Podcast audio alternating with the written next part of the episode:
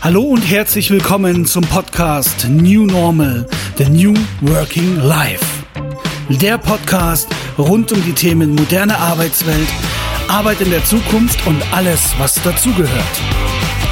Für alle die, für die Arbeit mehr bedeutet, als nur von einem zum nächsten Wochenende zu leben. Und damit herzlich willkommen zu einer weiteren Episode dieses Podcasts New Normal. Heute mal mit einem Interview. Ich habe heute mir einen richtig coolen Gast geholt, wo ich denke, dass der eine super sinnvolle Ergänzung ist für das, was wir tun, generell für die zukünftigen Arbeitswelten. Wir beschäftigen uns ja weit, weit darüber hinaus, was nur mit den Räumen passiert, sondern für uns sind natürlich die Menschen auch mit an erster Stelle. Und ich habe hier jemanden, der ist auch in einem Buch mit drinnen, aber dazu später mehr. Ich möchte gerne den Heiko begrüßen. Heiko ist ein, kommt aus Norddeutschland. Ach, was erzähle ich eigentlich? Heiko, erzähl doch mal ein bisschen selber, wer du bist. Hallo Sebastian, grüße dich. Ganz herzlichen Dank, dass ich dabei sein darf. Also, Heiko Zieroth, Speaker, Trainer und Coach. Ich komme tatsächlich aus Norddeutschland, also aus der Nähe von Lübeck. Und ja, freue mich sehr, dein Gast sein zu dürfen. Wunderbar, Heiko. Du hast es so, wenn ich mir jetzt mal, naja, warte mal, du hast es mehr mit Menschen als mit Räumen, oder? Kann man, kann man das so festhalten? Ja, das kannst du absolut so festhalten. Genau. Also mein Expertengebiet ist der Mensch äh, und, und äh, noch ein bisschen konkreter gefasst die Führungskraft. Ich bin der Begründer und der Ideengeber zur Leadership Experience, also zur erlebnisorientierten Führung. Dass ich versuche, mit meiner Mission Menschen noch mehr zu befähigen, noch besser zu befähigen, exzellente, souveräne Führungskräfte zu sein. Sauber, sauber sage ich da. Heiko, erlebnisorientiert, da muss ich jetzt gleich schon mal vorwegspringen. Ich habe ja kurz eingangs erwähnt, du hast das Buch hier geschrieben. Also für die, die es jetzt nicht sehen, sondern nur hören, das Buch heißt Wow, so geht Erfolg. Und da hat der Heiko einen Beitrag dazu geleistet. Der heißt ja auch, geht ja sogar in die Richtung, wenn ich mich jetzt recht erinnere. Genau, Erlebnisorientierung im Business, ja. Erlebnisorientierung im Business. Und da hattest du ja geschrieben, dass du für einen namhaften Autohersteller mal so einen Coachingraum oder einen Trainingsraum aufbereitet hast, wo ihr das Ganze quasi auch nicht nur visuell, sondern auch haptisch mit begleitet habt. Also sprich, ihr habt ja diese Erlebnisorientierung mal in einen Raum mit reingebracht. Vielleicht kannst du das noch mal ganz kurz erzähl mal, das ist natürlich das, was mich so brennend interessiert, weil ja viele Menschen denken, Raum und Mensch sind getrennt, aber es gibt ja da so einen immensen Zusammenhang. Vielleicht kannst du das mal mit deinem Hintergrund und was du dir dabei gedacht hast, nochmal erläutern. Ja, das mache ich sehr gerne. Also erstmal herzlichen Dank, dass du dich so interessierst und auch den, den Fachartikel so, äh, so, so, so umfangreich positiv konsumiert hast.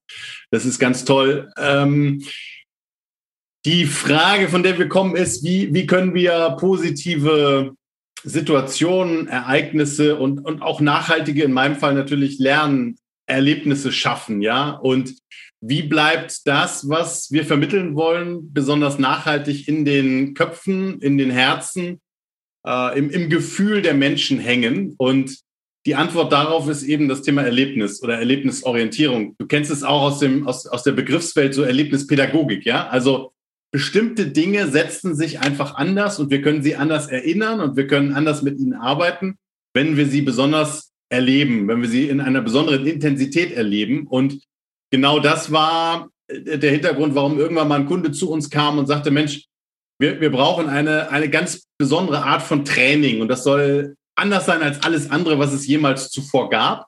Wir wollten, wir wollen nämlich unseren Brand, unsere Marke erlebbar machen. Und dann haben wir gesagt, okay, da können wir jetzt kaum in einen Klassenraum gehen und vorne äh, 780 Folien zeigen und den Brand erklären. Da müssen wir irgendwie diese Marke erlebbar machen, begreifbar machen, spürbar, fühlbar machen. Und es muss mit allen Sinnen genossen werden. Und daraus ist dann sogar nicht nur ein Raum geworden, äh, Sebastian, sogar es sind drei Räume geworden, weil es drei Themengebiete gab sozusagen.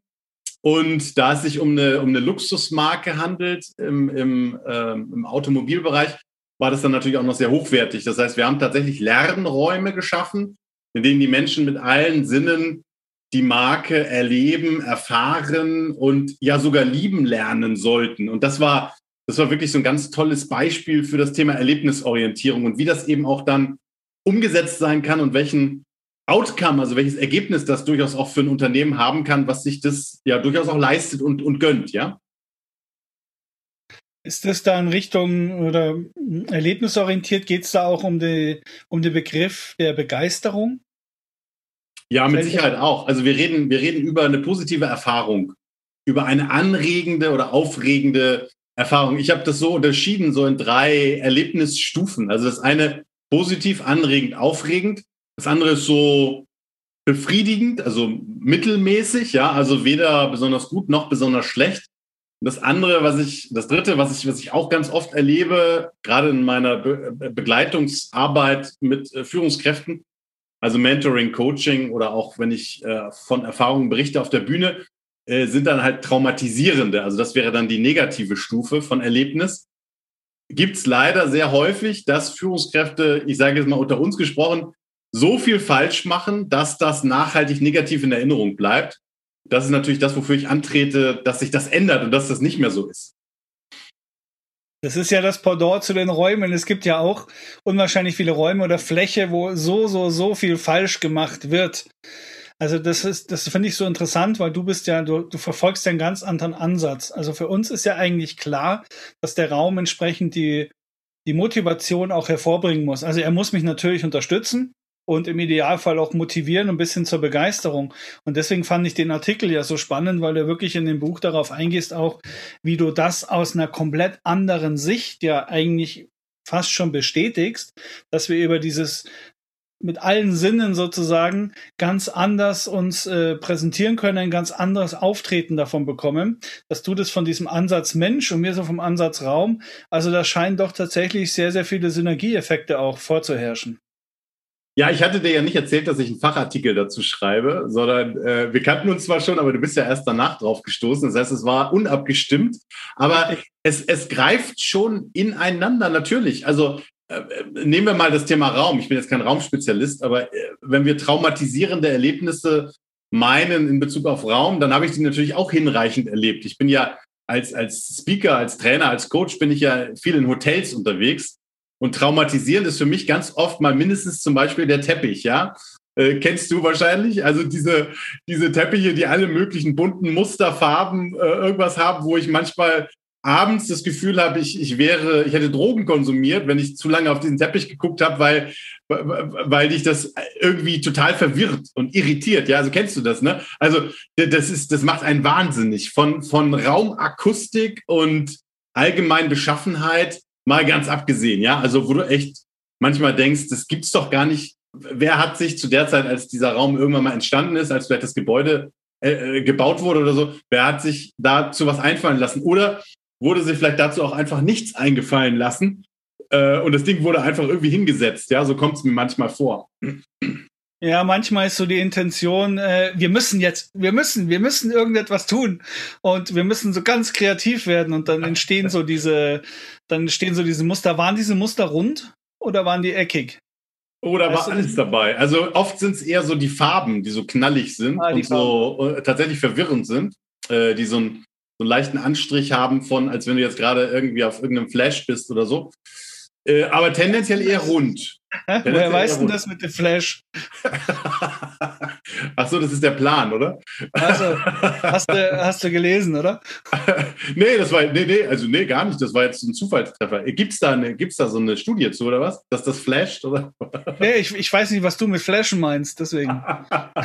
nee, das kann ich eh nicht beantworten, weil ich, weil ich komplett ohne, also ich bin, äh, Naturhigh sozusagen. Das kommt aus der, aus der Energie, die ich in mir drin habe. Da kann ich gar nichts für. Äh, ich bin nämlich sonst komplett ohne, ohne jegliche Zusatzstoffe in meinem Leben. Ähm, und, und da bin ich sehr stolz drauf. Deswegen weiß ich das gar nicht. Aber Flash im Sinne von, wie das auf mich wirkt, ja, dass ich so denke, so, uh, irgendwas macht das mit mir. Ne? Und gerade so Hotelflure oder auch, oder auch eben so mancher Seminar, Kongress oder Trainingsraum äh, bietet da schon einiges, was, ähm, naja, eher so ein bisschen aus meiner Sicht eher kontraproduktiv ist. Also heißt, äh, Räume können Energie geben. Ja, oder nehmen, ne? Also je nachdem. Nehmen. Also am besten geben sie natürlich Energie, beziehungsweise stützen das Konzept. Also bei mir geht es ja sehr stark, äh, gerade so im Erwachsenenbildungsbereich, um, um Lernraum, ja, also ein Raum, in dem du gerne lernen magst, in dem du dich wohlfühlst, in dem du das Gefühl hast, hier kann ich mich einlassen, hier ist eine gute Atmosphäre, hier ist eine gute Schwingung, hier ist eine gute Energie. Bin gar nicht spirituell, verstehe mich richtig. Aber du merkst natürlich schon, was so ein Raum geben oder im Zweifel eben auch nehmen kann. Das Schlimmste, was ich mal hatte, war irgendwie so ein, so ein Kellerraum, Trainingsraum, ohne Tageslicht, ohne Frischluftzufuhr, mit einer gruseligen Akustik und äh, so mit so Gittern vor der Tür. Und ich habe natürlich gemerkt, was das mit den Teilnehmerinnen und Teilnehmern macht. Ne? Die, waren, die waren alle völlig, äh, völlig fertig, äh, allein schon nach kurzer Zeit. Nicht wegen mir oder wegen der gestellten Aufgaben oder wegen des Inhalts oder so, sondern weil der Raum eben einen so angestrengt hat, äh, dass du gedacht hast, boah, hier kannst du auf gar keinen Fall einen halben oder geschweige denn ganzen oder sogar mehrere Tage verbringen. Äh, das ist einfach gruselig. Ne? Das nimmt mehr Energie, als, als es Energie positiv beflügelt, ja. Ja, das ist Wahnsinn. Gell? Also das ist, das, das kenne ich auch. Und es gibt ja auch viele Unternehmen, die ich ja zwangsweise sehen muss oder musste. Und ich würde da auch kein, für kein Geld der Welt arbeiten, weil es gehört einfach ein gewisser Raum mit dazu. Und das, was du angesprochen hast, ist Meetingräumen, das ist in Schulungsräumen, aber leider, leider auch viel zu oft in den Bereichen, wo Menschen arbeiten. Und gerade das Thema Akustik, das würde oder wurde lange Zeit vernachlässigt. Dann wurde es lange Zeit falsch gemacht. Mittlerweile ist man auf den besseren Wegen. Das ist immer sehr, ein sehr gutes Beispiel, wo man das sehr anschaulich erklären kann. Aber was macht es denn noch? Woher, woher kommt dieses, dass ich, ist das Identifikation mit dem Raum oder was steckt denn da dahinter aus deiner Sicht, dass ich sage, mich befeuert ein Raum? Ich würde das einfach Stimmigkeit nennen, ja. Also, dass die Komponenten zusammenpassen. Da ist ja, da steckt ja viel dahinter. Es geht ja bereits los, wenn du den Raum betrittst, ne? Wie, was sind so die ersten, wie beim ersten Eindruck, wenn du jemandem begegnest, ne? So, was nimmst du von dem wahr? Wie, wie, ersten drei Sekunden wird ja so gesagt, drei bis sieben Sekunden, sagt die Wissenschaft, entscheiden wir ja, mögen wir jemanden oder nicht, oder ist jemand eine Gefahr oder nicht. Und so könntest du es eigentlich auch übersetzen in den Raum. Ist der Raum eine Gefahr für mich oder will ich da gerne sein, sozusagen? Ne? So. Und dann hast du ja Möbel, dann hast du Ausstattung, ja, dann hast du Helligkeit. Also ich bin großer Fan von Tageslicht. Wir, wir geben unseren Kunden gerne Listen mit, wo wir draufschreiben, wie wir es wie gerne hätten. Dann denkt auch der, der Kunde manchmal jetzt, jetzt dreht der völlig durch. Aber das, was wir dahinter haben, ist ja dass es einzahlt aufs Lernkonzept und damit auch das Ergebnis positiv beeinflusst. Und deswegen mögen wir eben auch gerne so Leitplanken mitgeben. Wie groß ist ein Raum? Er darf dann auch nicht zu groß sein. Ne? Ich habe auch schon, ich habe, äh, also kann ich ja auch mal erzählen, bei einem, bei einem großen Telekommunikationsanbieter habe ich in einem ganz, ganz tollen alten ehemaligen Postgebäude eine Rede gehalten. Äh, dieser Raum war aber, wenn, wenn du da Stuhlreihen aufgebaut hättest, glaube ich, für 600 Leute oder so vorgesehen. Und da saßen aber irgendwie 30 Menschen drin. Die waren da ja sehr begeistert von meinem Vortrag, aber dieser Riesenraum, äh, gegen den musste ich ansprechen sozusagen, ja, weil, weil, weil es ging so viel Akustik auch weg.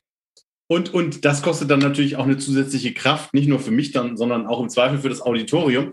Das heißt, es kommen viele Komponenten zusammen, die, die da Einfluss haben auf, auf die Atmosphäre und auf, auf das gute Gefühl, was ich in einem Raum habe, ja, und ob ich mich da wohlfühle oder nicht. Ich meine, wenn wir zu Hause eine Entscheidung treffen, wann wir uns in einem Raum wohlfühlen, machen wir uns ja sehr wohl sehr viele Gedanken dazu.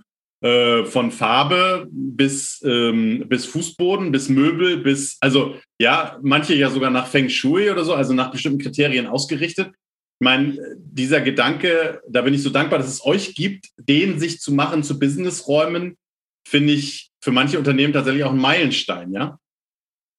Ich habe das tatsächlich, wir haben einen Kunden, der sitzt im Allgäu. Der kommt auch aus der, also die stellen so Duftstoffe und Öle her. Der, der hat sein ganzes, das ganze Gebäude damals nach Feng Shui auch bauen lassen. War super okay. interessant. Ich habe mir das mal erklären lassen, was so alles da für Punkte reingehen, was ja für mich dann auch neu gewesen. Also den Begriff kannte ich, klar und auch das Phänomen rund vorherrschen. Aber der hat mir so viel Sachen erklärt, bis hin zu dem äh, Koi-Teich, der außen angelegt war, wenn du oben auf der Terrasse standest. auch der war so angelegt, dass der wieder diese liegende Acht hat, Zeichen der Unendlichkeit. Also ist schon ein faszinierendes Thema. Ist halt jetzt sehr speziell, gerade bei uns hier in Deutschland, nachdem wir mit rechteckigen Räumen und abgehängten Decken arbeiten und grauen Teppichen, ist das schon mal ganz was anderes. Aber die Idee, die Idee fand ich einfach klasse. Äh, da, wo du in diesem großen Raum warst, hattest du da Monitoring gehabt? Also hast du dich dann selber auch gehört, wo du gesprochen hast? Weil du so hast es so schön beschrieben, du hast gegen den Raum angekämpft. Ja, es war gar keine, gar keine gute äh, Tonakustik. Nee, Tonakustik ist redundant, ne? Also gar keine gute Akustik in dem Raum im Sinne von, dass ich überhaupt irgendwie eine großartige Unterstützung gehabt hätte. Es war eigentlich auch kein Raum, in dem so eine Rede normalerweise gehalten wird. Ähm, deswegen war das so ein bisschen zweckentfremdet. Ne? Ich will dem Kunden da jetzt nicht Unrecht tun die Location an sich war schon irgendwie beeindruckend und das ist halt der Raum gewesen, den sie zur Verfügung hatten, weil der ja auch in der Nähe einer, einer Messe war in dem Fall. Äh, alles gut, ja, aber die, ähm, die Möglichkeiten, was du aus einem Raum wiederum auch machen kannst, wenn du dich um bestimmte Kriterien kümmerst, unter anderem, ich weiß ja, dass dein, dein Fable auch Sound ist, ne? Oder, oder, oder Akustik, ähm, das ist eben das, was dann wirklich toll ist. Also dann, dann, klar, dann hast du, dann hast du eine, eine gute Mikrofonanlage, dann hast du die Möglichkeit, dass du dich auch selbst hören, vielleicht sogar auch noch sehen kannst. Dann ist der Raum in der Akustik genauso aufgebaut, wie es eben für die Größenordnung sowohl vom Auditorium als auch für dich als Speaker und auch für deine, für deine Lautstärke gut geeignet ist. Da habe ich übrigens auch noch ein Erlebnis. Ich hab, bin bei, der, äh, bei, bei einem Sprecher, Dachverband, Berufsverband aufgetreten. Das war in Nürnberg. Und ich habe normalerweise eine sehr laute Stimme und ein lautes Organ mir wurde dann mein, mein ich habe ein persönliches Mikro, so ein, so ein äh, Kugelmikro, ja, so ein Funkmikro wurde mir dann angelegt und ich habe dem Techniker extra gesagt, dass ich ein sehr lautes Organ habe und er möge bitte darauf achten. Und ich habe das selbst auf der Bühne gar nicht mitbekommen. Ich bin dann wohl sehr, sehr laut und durchaus auch übersteuert kratzig geworden. Und das haben mir dann nachher die Menschen aus dem Auditorium, also meine dann am Ende doch begeisterten, natürlich, aber äh, äh, das haben mir die Zuschauer gesagt oder die Besucher gesagt, wie laut ich wohl gewesen bin. Und da habe ich dann gedacht, ah, Mann, das ist so ärgerlich, ne? weil, weil alles ist gut, alles passt gut zusammen und dann zerreißt dich aber über die Akustik. Und das ist wirklich dann sehr, sehr ärgerlich und, und fast schon ein bisschen traurig. Aber das kannst du in dem Moment natürlich als der, der auf der Bühne steht, für den sich das gerade so anfühlt, als wenn alles stimmt, nicht regulieren. Ne?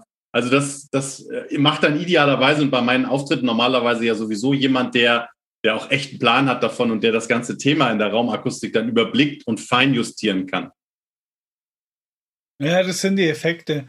Wenn du da natürlich bei diesem großen Halle und kein Monitoring hast, dann hörst du dich selber schlecht und dann sprichst du automatisch lauter. In der Physik nennt man das Lombard-Effekt ah, und das schaukelt sich dann eben so hoch. Also das ganz normales Phänomen.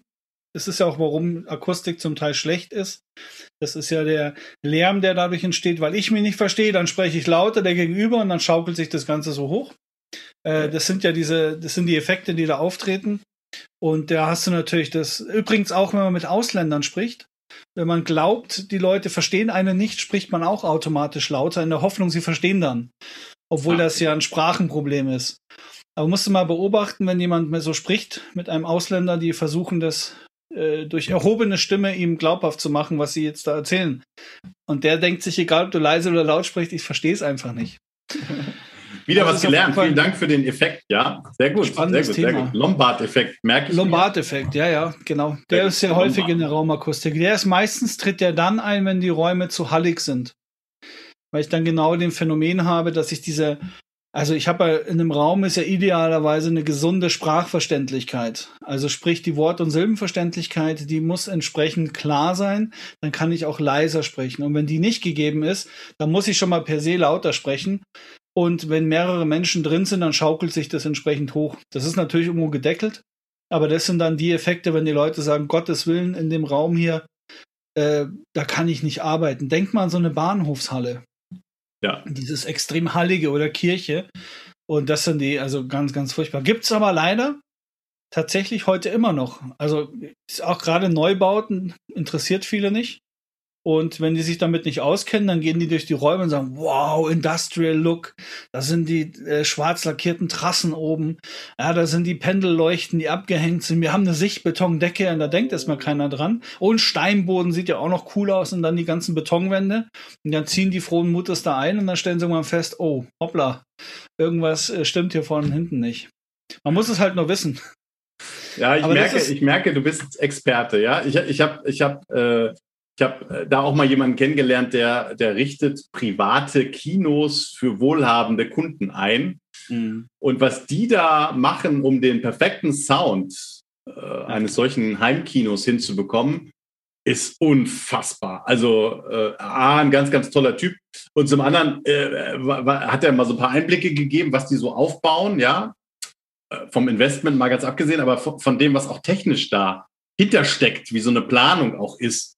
Also war ich ja sehr beeindruckt. Ich bin froh, dass ich Menschenexperte bin und nicht Technikexperte, aber ähm, ich möchte noch mal eine, eine Lobeshymne loswerden für alle Tontechniker dieser Welt. Ich weiß mittlerweile sehr zu schätzen, wie wichtig und wertvoll eure Arbeit ist. Und deswegen ganz, ganz herzlichen Dank, dass ihr uns auf aller möglichen Art äh, von Event unterstützt. Also großes Kino, Chapeau, vielen Dank dafür. ja, jetzt durch deine Dreherfahrung auch, gell? Filmdreherfahrung.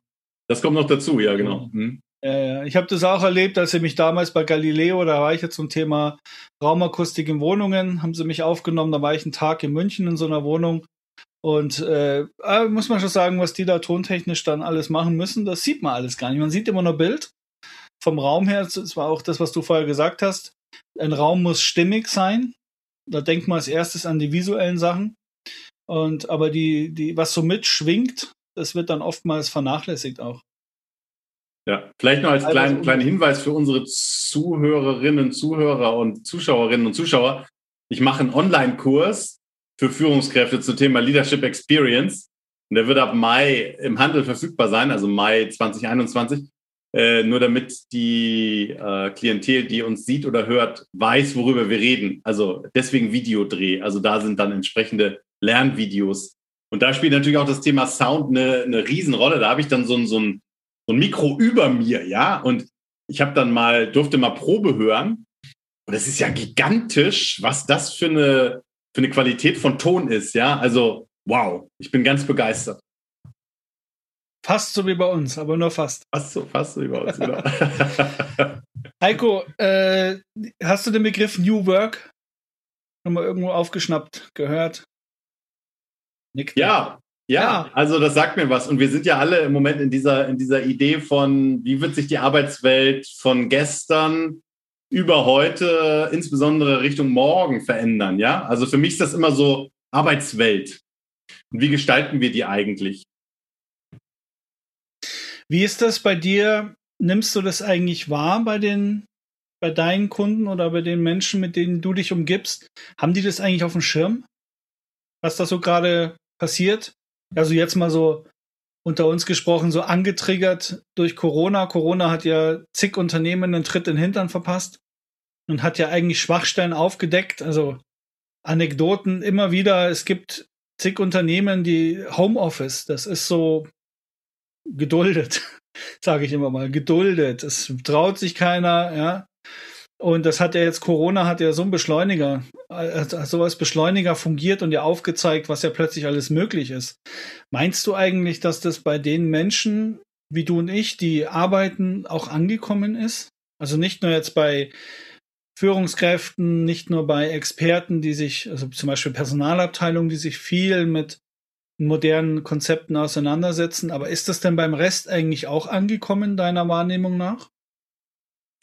Ja, also wir haben ja, wir haben ja gerade seit einem Jahr ungefähr eine Pandemie äh, in einem nicht und nie dagewesenen Maß. Und ich habe das Gefühl, dass weder die Mitarbeiterinnen und Mitarbeiter noch die Unternehmen und daraus dann halt die entsprechenden Führungskräfte oder Entscheider oder Verantwortlichen sich so richtig gut schaffen, darauf einzustellen. Also klar, es werden natürlich Krücken ähm, angeboten. Ja, klar, du machst Online-Sessions und du versuchst irgendwie das Thema Online-Arbeitsplatz oder, oder Heimarbeitsplatz einigermaßen für die Mitarbeiterinnen und Mitarbeiter angenehm zu machen. Aber da kenne ich auch genug, die das zu Hause bei sich gar nicht abbilden können, ja, also wo das wahnsinnig schwer ist.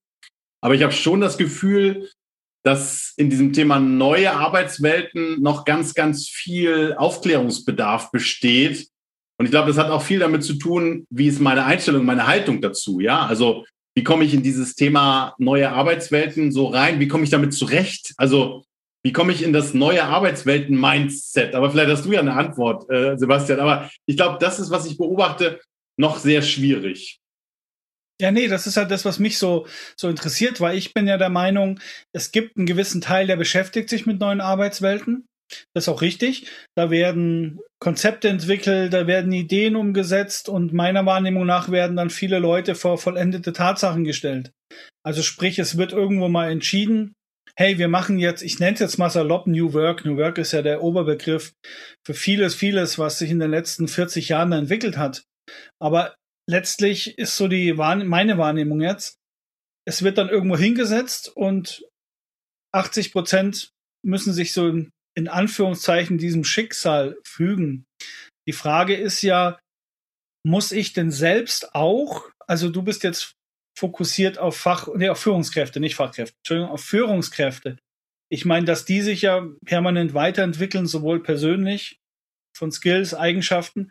Aber wie ist denn das mit, mit den anderen Menschen, die mit Bestandteil dieser Arbeitswelten sind? Also hätten, sollten die auch eine Intention haben, eigens, also durch Eigenantrieb zu sagen, Mensch, ich muss mir auch neue Sachen aneignen, ich muss sozusagen, nenn's mal sporadisch jetzt ein, ein New Worker werden. Meinst du, sowas ist sinnvoll auch für jeden, der Teil der Arbeitswelt ist? Also im Büro jetzt vorzugsweise, also in diesen Tätigkeiten? Ich glaube, dass das dringend notwendig ist. Also die, die Menschen sind tendenziell damit überfordert, ja. Also sie sollen jetzt zu Hause arbeiten. Dann ist natürlich die Frage, haben sie überhaupt den Raum und, und, und die Möglichkeit dazu, ja? Also wenn ich jetzt daran denke, dass, dass Familien äh, da sind, da sind die Kinder, da ist Homeschooling, da ist irgendwie alles zu organisieren und ich soll irgendwo eine Ecke finden, wo ich einigermaßen ruhig etwas abarbeiten kann. Ne? Also welche Rahmenbedingungen wirken überhaupt ein? dann kommt ja insgesamt dazu, dass sich die Arbeitswelt ja auch, was die Arbeitsmethoden anbetrifft, sehr stark verändert. Also wir sind ja in solchen Themen wie, wie Agilität, ja, oder oder Digitalisierung oder Innovierung oder also es passiert ja ganz viel. Globalisierung, Internationalisierung, ich will jetzt nicht die ganzen großen Themen auf, aufzählen, aber lass uns mal nur bei Agilität bleiben, ja? Also alles wird flacher, schlanker, neue Projektablaufprinzipien und und äh, all das wirkt ja auch noch auf die Menschen ein. Plus dann jetzt vielleicht noch die Anforderung, dass alles auch noch nicht mal mehr jetzt durch Pandemie, aber vielleicht in Zukunft auch durch andere Raumkonzepte und Investitionskonzepte der Arbeitgeber von zu Hause aus zu arbeiten. Und jetzt stehe ich da und soll damit irgendwas anfangen, ne? soll damit irgendwas anfangen, soll damit irgendwas machen. Und bin, bin vermutlich, so beobachte ich das zumindest, an vielen Stellen einfach gnadenlos überfordert. Und der überforderte Mitarbeiter ist wahrscheinlich kein so produktiver Mitarbeiter wie der, der den Weg gut mitgehen kann und mag, weil er an der Stelle vielleicht auch noch gut ausgebildet ist. Und das ist eben das, was fehlt. Ja, also diese Ausbildung, wie kann ich damit zurechtkommen? Wie kann ich mit mir zurechtkommen in dem sich ständig wandelnden Arbeitsumfeld? Die fehlt für mein Empfinden. Die gibt's nicht. Also da, da, das wird vorausgesetzt, dass die Mitarbeiterinnen und Mitarbeiter sich doch bitte darauf einlassen mögen und damit zurechtkommen mögen. Und ja, dann stehen sie da, ne? Oder sitzen da und wissen nicht, was denn jetzt, wie denn jetzt, ne? Ja, das sind genau die Punkte. Und ich meine, es ist, also Fakt ist, die Welt, wir haben schon Unternehmen begleitet vor Corona, die haben schon die notwendigen Schritte gemacht. Und jetzt werden durch Corona sehr, sehr, sehr viele nachziehen müssen. Und wenn man sich jetzt momentan die Studien anschaut, so die Post-Corona-Zeit, also wir werden im Schnitt mit 25, 30 Prozent Homeoffice-Komponente arbeiten. Äh, ich meine, die Allianz war das, ich habe jetzt das Zitat nicht mehr vor, äh, vorliegen. Der hat, glaube ich, gesagt, dass er auch im Schnitt mit einer Flächenreduktion um die 30 Prozent einhergeht. Muss man sich mal überlegen, solche Konzerne wie die Allianz, die haben ja Zehntausende Quadratmeter. Wenn man jetzt mal überlegt, nur von 10.000, 30 Prozent, 3.000 Quadratmeter, das ist je nach Belegung, also wie ich Flächen eben belege, kannst du mal vom Pi mal Daumen 300 feste Arbeitsplätze mal dagegen stehen, die wegfallen werden. Also sprich, die in dieses rollierende System reingehen, weil viele Unternehmen denken ja dran, entweder die, die viel Fläche haben, wollen die Fläche reduzieren, meistens immer so um Drittel, also 20, 30 Prozent, oder welche, die behalten die Fläche, aber moderieren es auch Ganze um, indem sie vorher sehr eng waren, machen sie es ein bisschen mehr auf auf gleicher Fläche und bringen ja auch diese aktivitätsbezogenen Konzepte mit rein. Also aktivitätsbezogen heißt übersetzt, ich suche mir für meine Tätigkeit den passenden Ort. Also das ist weg von dem Gedanken, ich mache alles an meinem Arbeitsplatz. Also sprich, ich habe meinen Tisch, da telefoniere ich mit dem Kunden, da mache ich mein Meeting, da äh, esse ich, da ruhe ich mich aus. All diese Punkte. Nein, es geht hin dazu, ich habe einen kleineren Bereich, dafür habe ich auf der ganzen Fläche viele Bereiche. Und gerade das Thema von fokussiertem Arbeiten, konzentratives Arbeiten, ist auch so ein Arbeitsmodi, der ja in diese Homeoffice-Schiene auch mit reinfällt. Also ich habe jetzt schon, klar, ich nehme dieses Thema Corona Homeoffice sehr kontrovers da, nehme ich wahr. Ich habe aber von vielen schon gehört, die sagen, so konzentrativ wie zu Hause kann ich im Büro nie und nimmer arbeiten. Ich meine, wir, die, die Arbeitsmodi mischen sich, ganz klar. Aber auch da wird zukünftig durch die Corona-Pandemie ein gewisser Teil aus dem, Home, aus dem Office sozusagen ins Homeoffice rücketabliert. Wobei ich bin ja kein Freund vom Begriff Homeoffice. Ich gehe ja noch eine Stufe höher und sage Remote Work, weil es ja grundsätzlich egal ist, wo ich arbeite. Hauptsache, ich habe einen Laptop, ich habe Internet, ich kann mich einwählen. Das ist ja heutzutage alles möglich. Also da wird es ja definitiv Einschnitte geben. Und aber viele Menschen, die bisher arbeiten, der Teil der Arbeitswelt sind, die sind das nicht gewohnt. Die wissen gar nicht, mit diesen neuen Freiheiten auch umzugehen. Also spricht mehr Eigenverantwortung. Und daher zieht meine Frage ab, Führungskräfte, die tragen Verantwortung. Also natürlich trägt jeder Arbeitnehmer auch eine gewisse Verantwortung. Aber durch dieses Auflockern, durch dieses mehr Rollieren zwischen Remote und zwischen Homebase sozusagen, ich formuliere das jetzt mal als Homebase, manche haben auch den Begriff schon äh, Richtung Starbucks geteilt, dass sie sagen, das Büro der Zukunft wird total wie ein Coworking Space werden. Es muss magnetisieren, es muss sagen, das, was ich zu Hause nicht kann, mache ich im Büro und ich will da auch hin, weil da habe ich mein Socializing wieder. Also deswegen, du merkst, es zielt ja sehr auf dieses Mischmasch ab. Nur ich bin fest der Meinung, da kann man die Leute nicht einfach laufen lassen, weil A, viele auf der Strecke bleiben und das natürlich dann auch für die Unternehmen selber schlecht ist. Daher nochmal so die Frage, ist es wirklich, also kann man die Leute laufen lassen oder brauchen die irgendwo sozusagen so eine Art, mal ins Blaue gesprochene Ausbildung zum New Worker, dass man auch weiß, hey, was sind die Bestandteile von deinen Arbeitswelten, was kann ich mir aneignen, was sollte ich mir aneignen? Damit ich auch zukünftig weiter erfolgreich arbeiten kann. Ja, ich halte das für eine, für eine ziemlich coole Idee, ähm, da, da jemanden darauf vorzubereiten oder jemanden weiterzubilden oder zu qualifizieren. Weil ich glaube, dass, du hattest vorhin ein, ein wichtiges Wort genannt in so einem Nebensatz, das ist das Thema Gewohnheit. Und, und in dem Zusammenhang hattest du über Freiheit und Freiraum gesprochen. Ich glaube, dass viele überfordert sind damit, wenn sie zu viele Möglichkeiten bekommen, wie sie es gestalten können. Ja, also wenn sie es denn selbst entscheiden dürfen. Das hört sich jetzt vielleicht ein bisschen komisch an, weil, weil der Mensch ja grundsätzlich nach Freiheit strebt und, und nach Unabhängigkeit, ja. Und jetzt soll er damit nicht zurechtkommen können. Das betrifft auch längst nicht alle. Aber ich glaube, es gibt eine, eine große, wahrscheinlich in der Gaußschen Gleichverteilung in der Mitte, eine, eine, eine große Menge Menschen, die damit tatsächlich nicht umgehen können. Die kennen das alte Konzept, ich gehe irgendwo hin, mache da x Stunden meinen Job, gehe wieder nach Hause und dann habe ich das klar abgegrenzt, weiß genau, da muss ich hin, da muss ich das tun, da gehe ich wieder weg und dann, dann ist das für mich geregelt.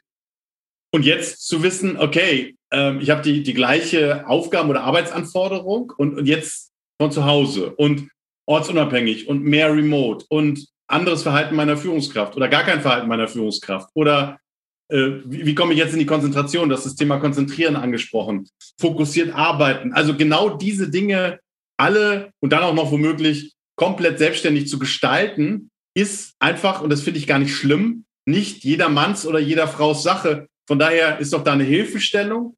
Wie kann ich damit umgehen? Eine, eine ganz, ganz tolle Idee und ein tolles Angebot, wenn es das gibt oder gäbe. Und wenn, wenn die Menschen dann auch lernen, wie sie mit dem Freiraum umgehen können, zum einen, und wie sie aber auch aus den gewohnten Mustern, das ist ja ein Großteil auch meiner tagtäglichen Arbeit, aus den gewohnten Mustern rauskommen können, um auch wieder etwas Neues zu entdecken und sich darauf einzulassen. Also finde ich ehrlich gesagt gigantisch als Idee. Du hast übrigens jetzt schon zwei der drei Kernelemente von New Work auch fallen lassen. Ah, okay. Freiheit, Selbstständigkeit und das dritte ist also der, der Urgedanke von Friedhof Bergmann. Er hat das ja, das ist ja Ende der 70er Jahre entstanden. Der Friedhof Bergmann war ja in den osteuropäischen Ländern unterwegs und hat dort quasi den Sozialismus live miterlebt. Und der hat immer schon gesagt, der Sozialismus in der Form, den kann es so nicht mehr geben hat aber gleichzeitig erkannt, es muss schon irgendwie eine Gegenbewegung zum Kapitalismus geben. Und daher ist ja diese New Work-Bewegung entstanden, also circa 1980 herum. Und er hat ja recht behalten, also zehn Jahre später war es das ja auch dann, hier zumindest in Deutschland, was die Themen angeht.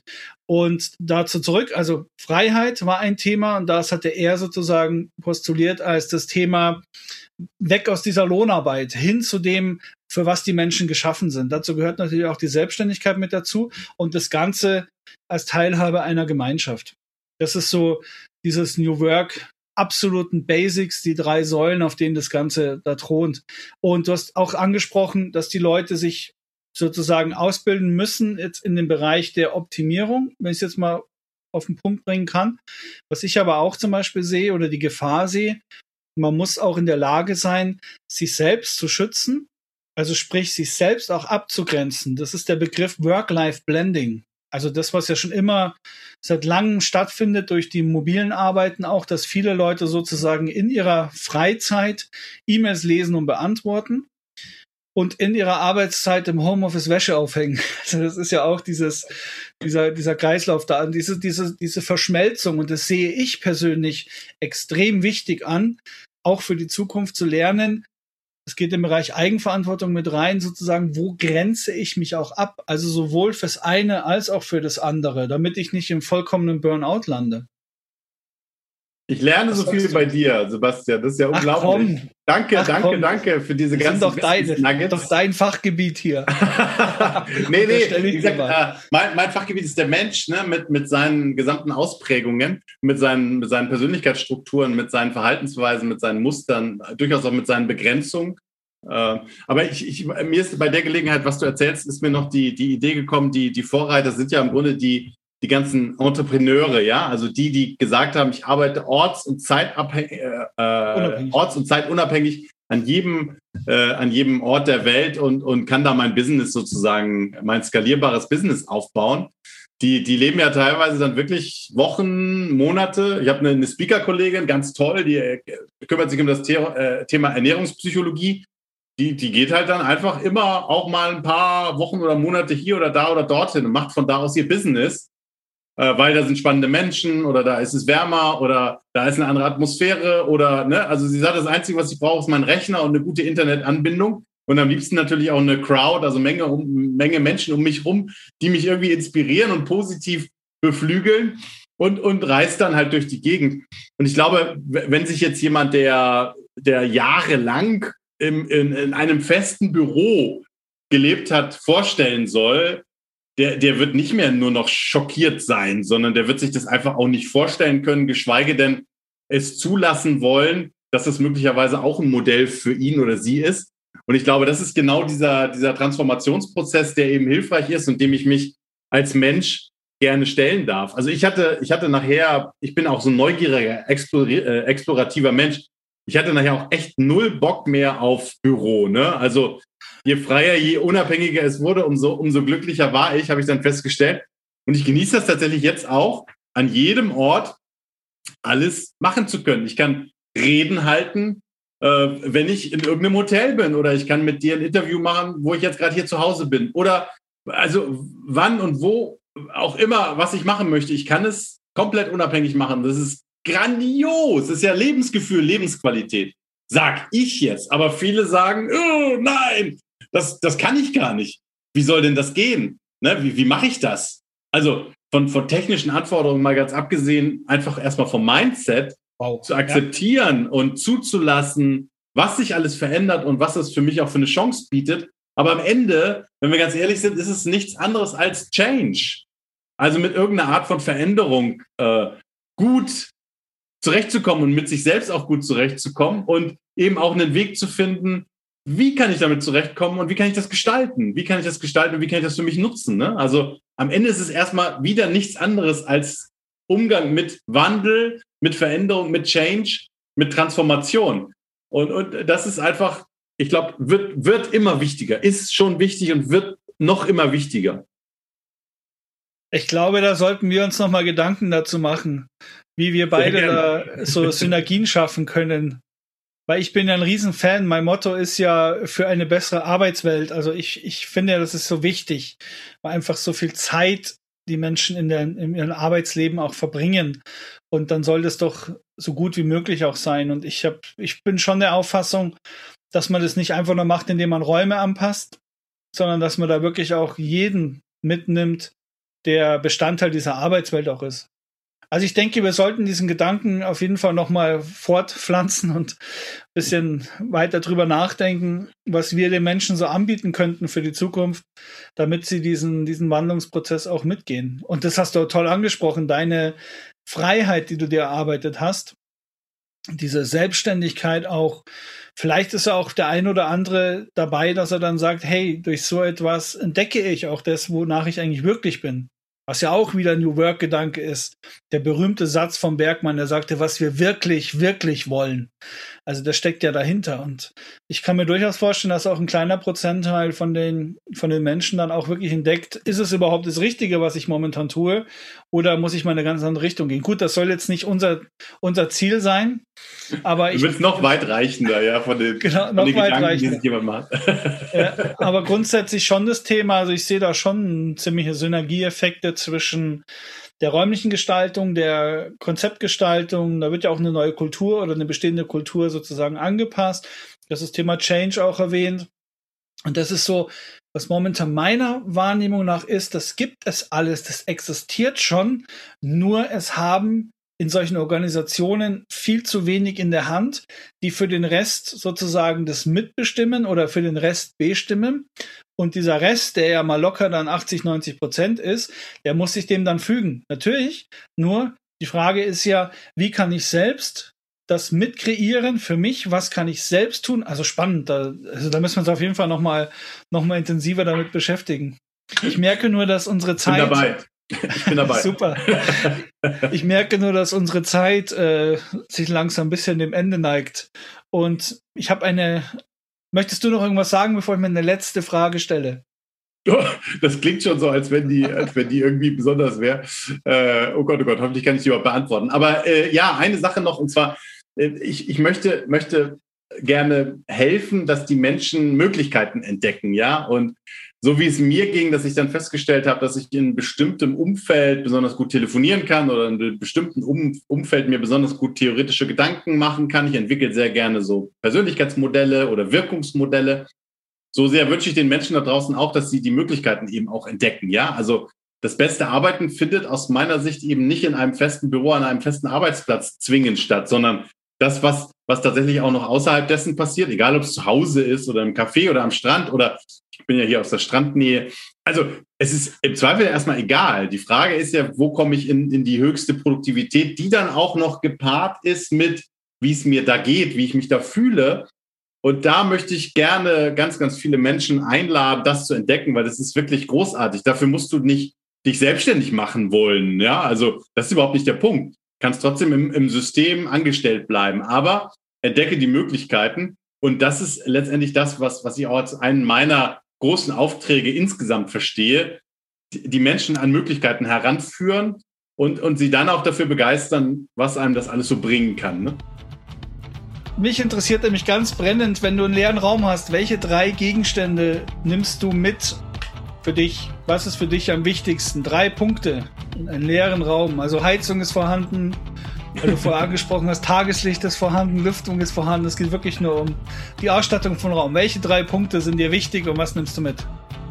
Uh, das ist wirklich, das ist wirklich eine interessante Frage. Ähm, welche drei, drei, Gegenstände darf ich mitnehmen? Nur drei. Vielleicht reicht dir auch einer, wer weiß. Das Handy. Okay. okay. Das Handy, mehr brauche ich nicht. ja, genau. Nee, ich habe eine ne, ne ganz crazy Idee. Äh, weil ich hier gerade im Homeoffice sitze, kann ich, kann ich äh, dir jetzt nicht zeigen, aber äh, ich gucke hier auf so einen Sitzsack und ich habe gerade überlegt, ob mir vielleicht zwei, also mindestens einer, einer oder zwei von diesen Sitzsäcken gefallen würde. Zwei, okay. Wenn ich jetzt Dialogpartner hätte, ja, also Mitarbeiter und Mitarbeiter oder Teilnehmer oder Klienten oder wie auch immer, dass wir uns gegenüber äh, sitzen könnten, äh, weil ich finde diese Sitzsäcke so bequem und so anpassbar, so individuell gestaltbar. Ja, ich kann hochsitzen, ich kann gerade sitzen, ich kann mich lümmeln, äh, was auch immer. Das ist so eine Idee, die ich habe und Ach Mensch, ich finde ja, also ich bin ja auch so ein Kaffeetrinker. Irgendwie eine, eine Versorgungsstation würde ich, glaube ich, noch mitnehmen. Also ähm, vielleicht so eine universelle eierlich, äh, Eier, na du weißt schon, Eier wollen Sau, äh, die. Eine eierlegende Kaffeemaschine. Genau, wo, wo ich sozusagen äh, sagen kann, jetzt Cola, wupp, und dann kommt Cola. Oder jetzt Kaffee und dann kommt Kaffee. Und ich bin da einfach gut versorgt. Ja, das, das, äh, das finde ich gut. Sowas, oder? Das, ja, jetzt spontan, aber das finde ich gut. Also Versorgung und irgendwie einen gewissen Komfort im Sitzen, Stehen, Liegen, je nachdem, wie die, wie die Zeit, die ich da drin verbringe, dann eben aussehen soll. So in die Richtung. Ja, bei Gelegenheit zeichne ich dir den Raum mal auf mit deinen zwei Sitzsäcken und der eierlegenden, der eierlegenden Versorgungsstation. Das ich Eierlegende Wollmilchsau. Jetzt weiß ich auch wieder, wie das ja, Wort übrigens war. Genau. genau. Aber ich finde die eierlegende Kaffeemaschine auch super. Ja, genau. nee, klasse. Da bist du sehr pragmatisch. Aber auf diesen Sitzsäcken kann man auch schlafen, wenn es ist, gell? Stellst, stell, genau, das kommt auch noch dazu. Äh, stellst du diese Frage öfter und anderen? Bin ich jetzt so im, in der Range oder, oder äh, wo kann ich mich da einordnen? Ganz individuell. Okay. Ganz Jeder hat ein anderes Bild.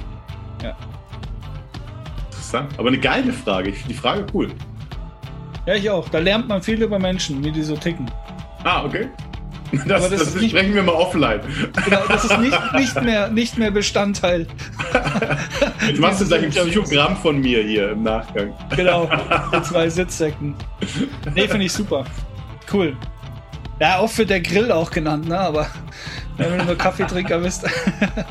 auch eine schöne Idee. Super, Heiko.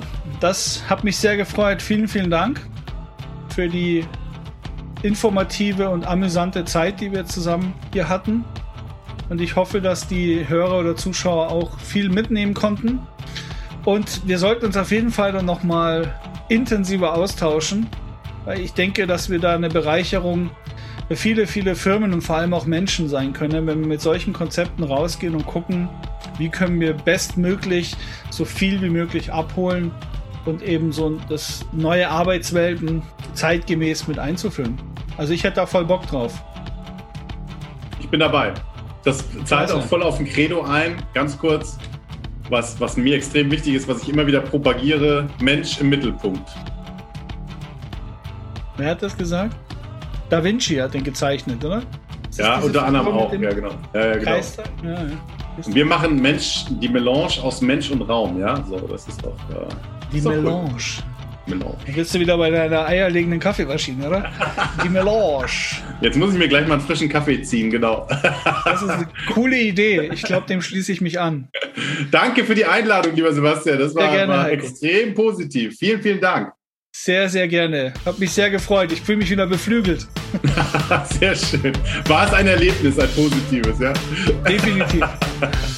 An alle da draußen, alles Gute für euch. Bleibt vor allem schön gesund. Adieu. Adieu. Deshalb freue ich mich, wenn ihr dabei bleibt, am Ball bleibt und auch die zukünftigen Folgen abonniert, damit auch ihr ein guter New Worker für die Zukunft werden könnt.